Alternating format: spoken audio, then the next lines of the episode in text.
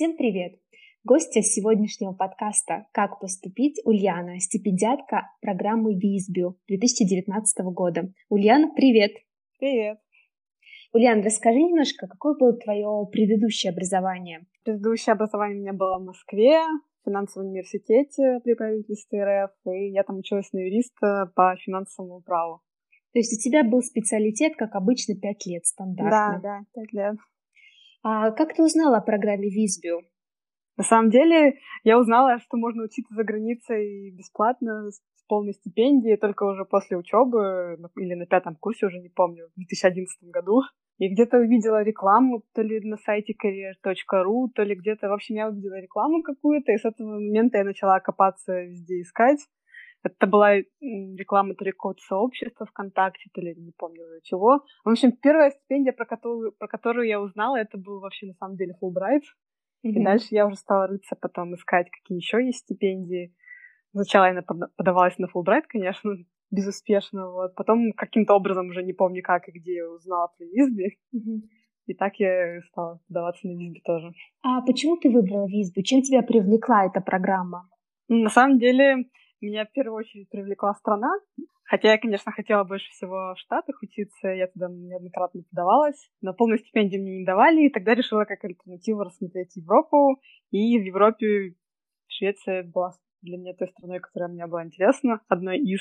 Я подалась в Швецию, и плюс мне нравились условия самой стипендии Визби, достаточно легкий процесс подачи, ну, то есть там не надо какие-то бумажные документы особо, подписи там какие-то собирать, печати, миллион печати, достаточно простая была процедура, и главное, что мне еще нравилось, что там не нужно на два года возвращаться обратно в Россию, как, например, в Чивнинге и в Фулбрайте. Вот эти mm-hmm. факторы, по сути, определили мой выбор в Швеции. А как вообще проходил прием заявок? А, онлайн сначала нужно было загрузить э, сканы документов и потом ждать решения.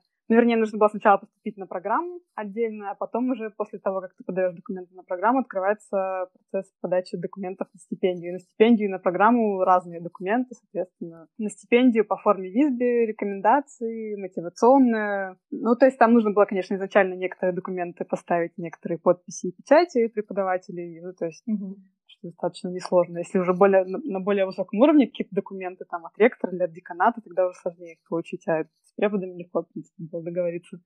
Отсканировать это все и, соответственно, загрузить на портал, достаточно легкая процедура, и, ну, соответственно, ждать результатов. Кстати говоря, больше о стипендиальных возможностях и волонтерстве за рубежом можно узнать из подкаста от хорошей подруги нашего проекта Лизы. Подкаст меня возьмут» посвящен историям ребят из разных городов России, которые ездили на учебу, на стажировки или волонтерство в разные точки нашей планеты. И что самое главное, совершенно бесплатно.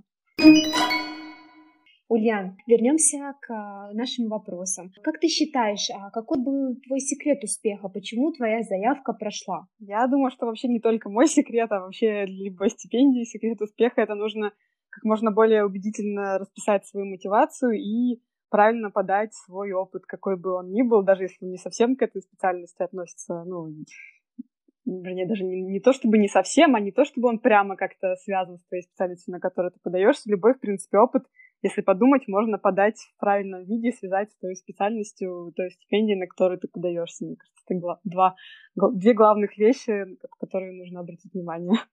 Это именно та самая стратегия, которую мы всегда преподаем нашим клиентам то, о чем мы разговариваем с ними, да, все правильно. Я с тобой полностью согласна. Расскажи, пожалуйста, подробнее, что было в твоем резюме до подачи? Какой у тебя был опыт работы? У меня был опыт юристом по большей части. Сначала я работала чуть меньше года в четверке в PwC налоговым консультантом, поскольку я на налоговое, на налоговое право, на финансовое. Вот. Потом работала в консалтинге в юридическом, потом in-house юристом из самых таких известных компаний, которые я работала, это PwC, соответственно, а CMS тоже достаточно известная юридическая фирма иностранная, нидерландская, кстати говоря, LG, соответственно, еще. И несколько российских компаний. Simple, это самый крупный, один из самых крупных импортеров алкоголя в Россию. И юридические фирмы, несколько не особо известных юридических фирм а, российских.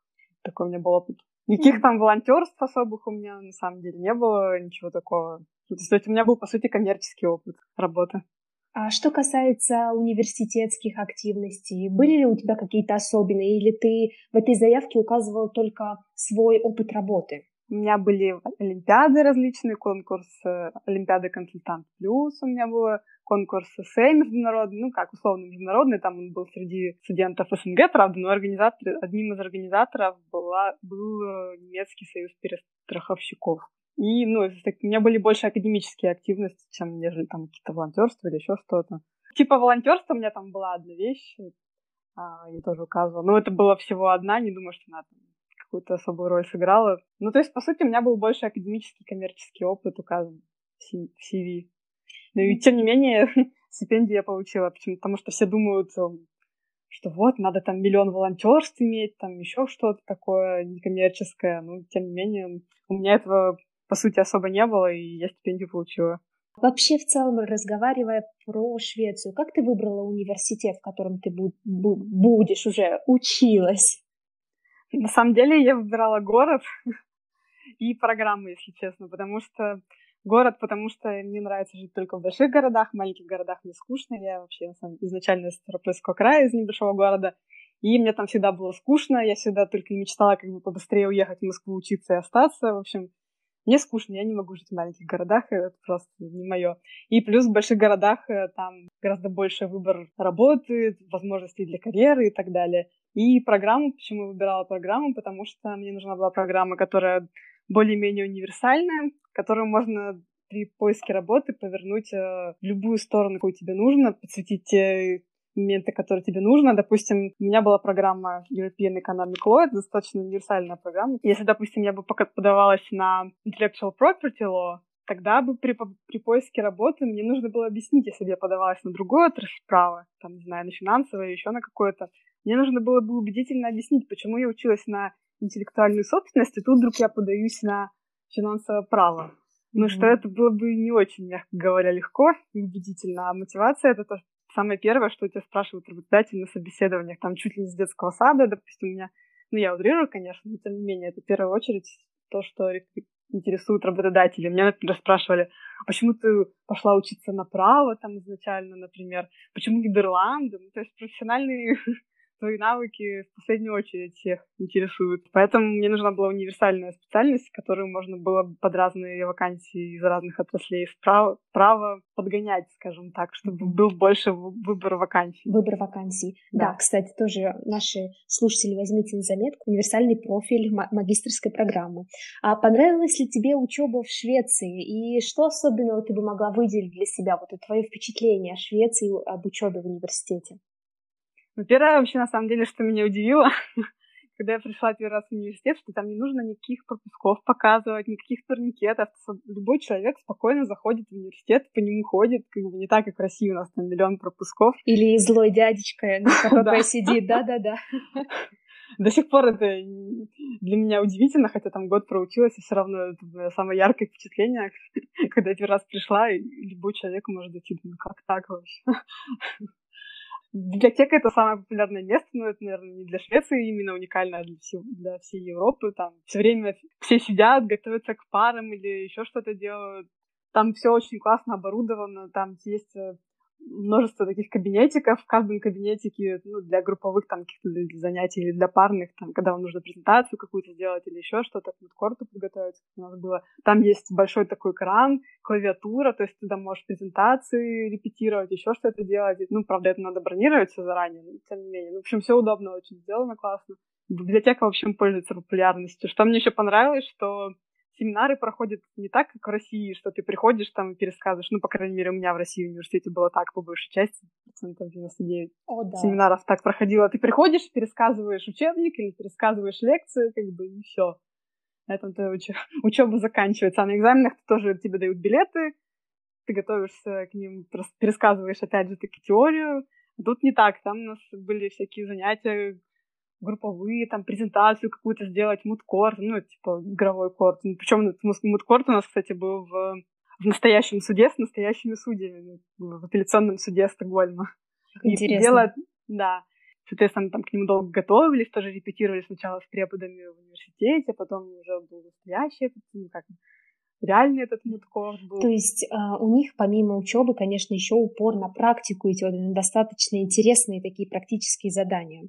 Да, ну на семинарах, то есть там ничего не пересказывает никто, там тебе даются к семинару какая-то литература, статьи, нужно это прочитать, потом ты приходишь, обсуждаешь. Э, как э, в формате живого общения, да? Да, дискутируешь, Дискути... там, вопросы задаешь, какие-то кейсы практически решаешь. Ну, то есть никакого пересказа там нет, никакой теории.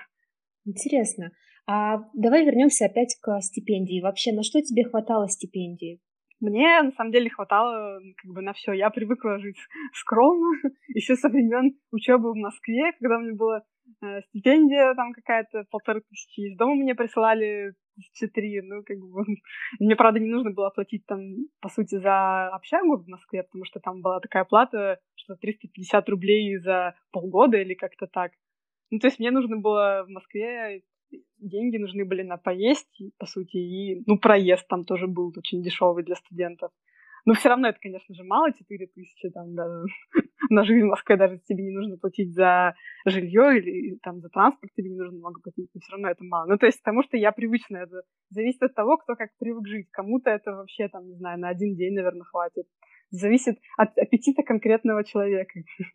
Ну, плюс я еще не любитель, там, допустим, тратить деньги на алкоголь, например, я не курю, то есть тоже большая экономия достаточно. Поэтому зависит, все зависит от того, как человек привык жить, какие у него аппетиты и так далее. Не хватало. А стипендии Визби именно в Швеции, как вообще тебе на что хватало именно в Европе? Ну, мне на все хватало, там с голоду не умрешь. Ну, то есть и на транспорт там хватало, и на еду. Ну, понятно, что там не будешь есть, конечно, красную икру каждый день. Но с голоду, с голоду не умрешь точно. А на путешествия, например, в соседние страны? А, я ездила один раз, да. Ну, я накопила, в принципе, я особо там не тратила. У меня было, во-первых, у меня еще было жилье очень дешевое. В принципе, на жилье будет уходить стипендия визга на 10 тысяч крон. На жилье в среднем у меня было дешевле жилье, потому что у меня была очень маленькая комнатка. В принципе, на жилье будет уходить половина где-то, ну, тысяч пять в среднем. И проезд стоит где-то тот, что ли, крон со студенческой скидкой в месяц безлимитный. Ну и, соответственно, получается, остается тысячи четыре на все, на, на все про все. Изредка путешествовать можно, я думаю, если там постараться. Подкопить. накопить. Да. да. Чем тебе понравился сам Стокгольм? Во-первых, э, он очень красивый, такой самобытный, он не похож ни на один из европейских городов, он на воде, там множество, множество островов состоит, очень классно. Там очень чисто, вообще очень, очень разнообразный город в плане архитектуры. И, и транспортная система там очень хорошо налажена. Очень удобно везде добираться. Очень, короче, классный город, который не похож на, на какие европейские города.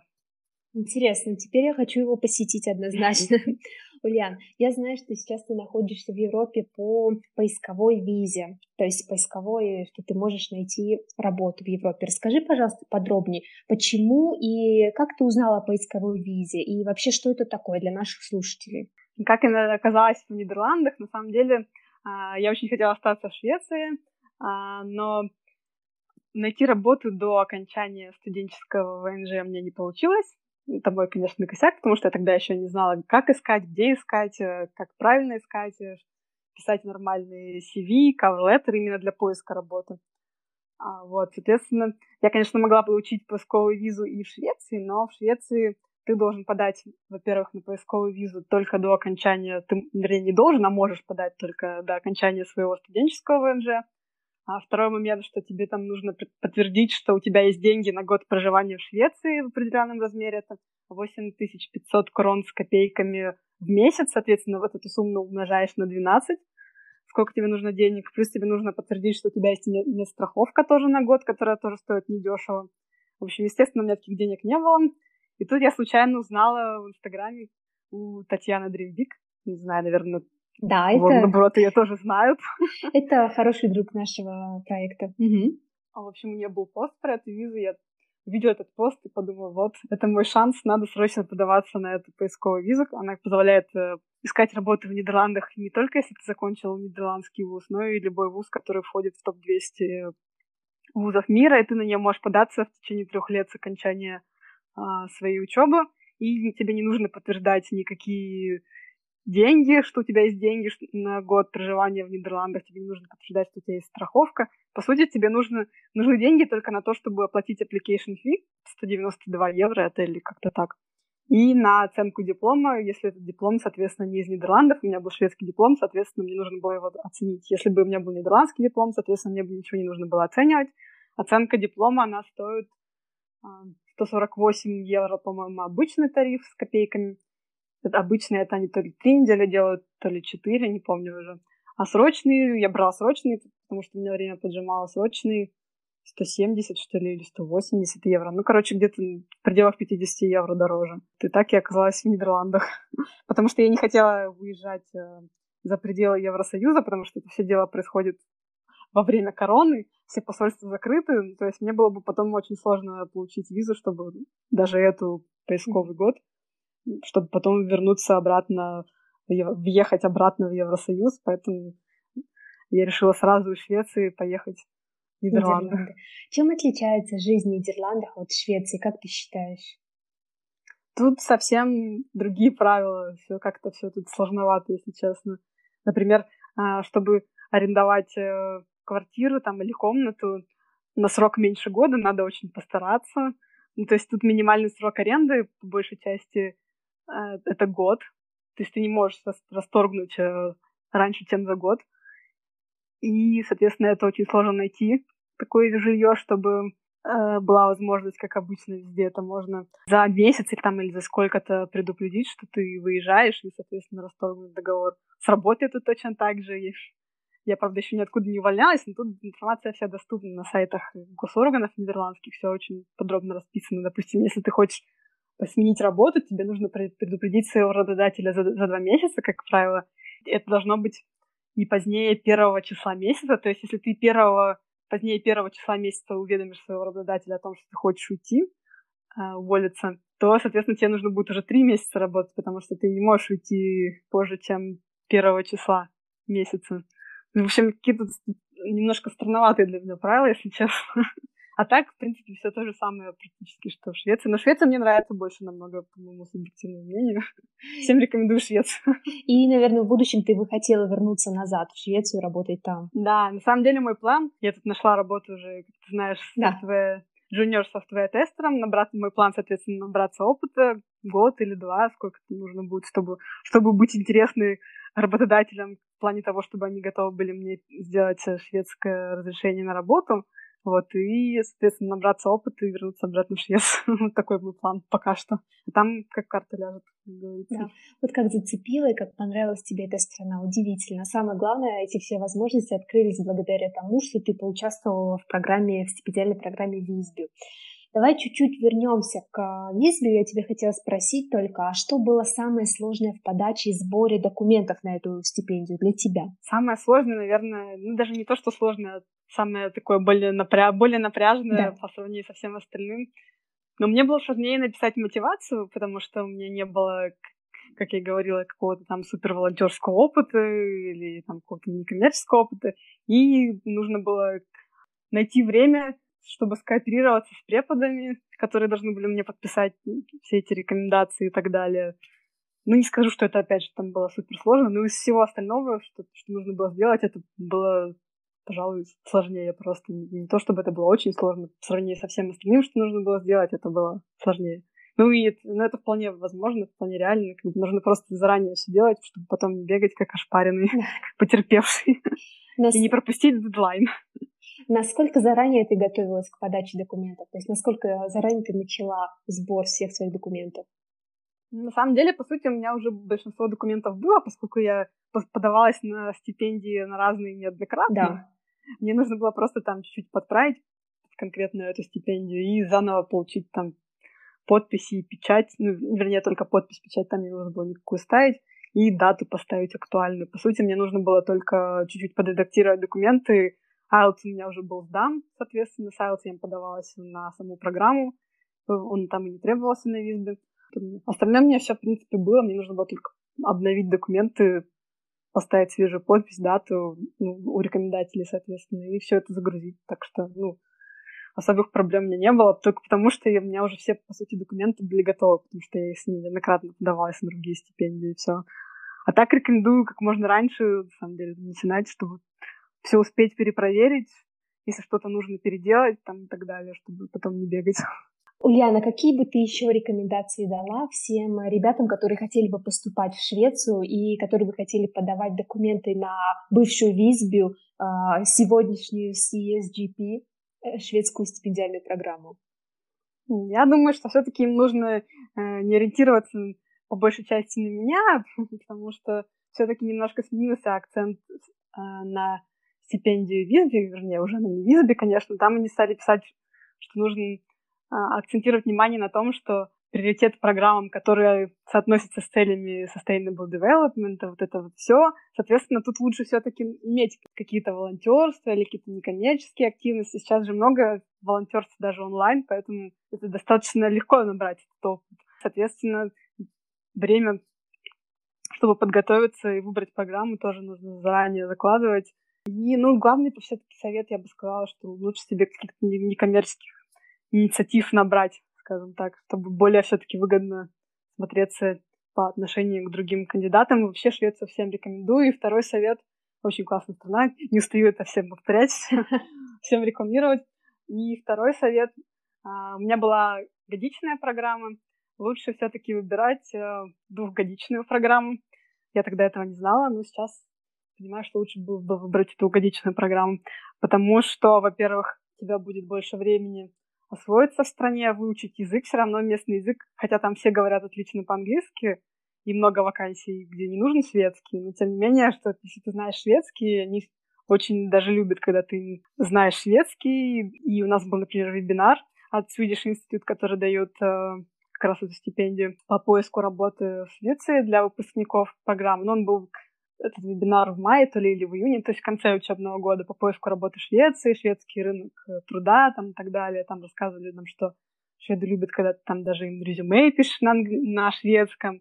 Ну, то есть много полезных вещей они там рассказывали. В общем, э, двухгодичная программа, программу лучше выбрать, потому что будет больше времени выучить там язык, освоиться в стране, больше времени на поиск работы. И плюс еще в Швеции нужен везде персональный номер, там, чтобы счет нормально открыть банковский с полным функционалом, симку себе с нормальным тарифом купить, там везде, короче, нужен персональный номер.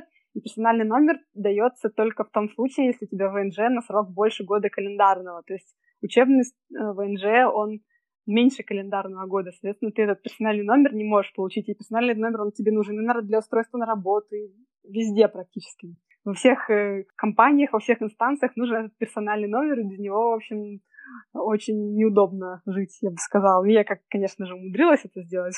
Но, в общем, лучше все-таки его иметь. Гораздо лучше его иметь, чем не иметь. Поэтому двухгодичная программа и набрать э, желательно все-таки волонтерство. Как, чем сильнее будет профиль, тем лучше и выгоднее будешь смотреться на фоне других кандидатов. Обожаю практические советы. Ульяна, спасибо тебе большое за такую беседу. Она была очень полной. Ребята, надеюсь, вам понравилось. И лучше, если вы возьмете и еще раз прослушаете с блокнотом и выпишите все, что порекомендовала вам Ульяна. Спасибо тебе большое. И, ребята, подписывайтесь на наши страницы в Инстаграм, Телеграм, конечно же, YouTube канал и увидимся на следующей неделе. Всем пока!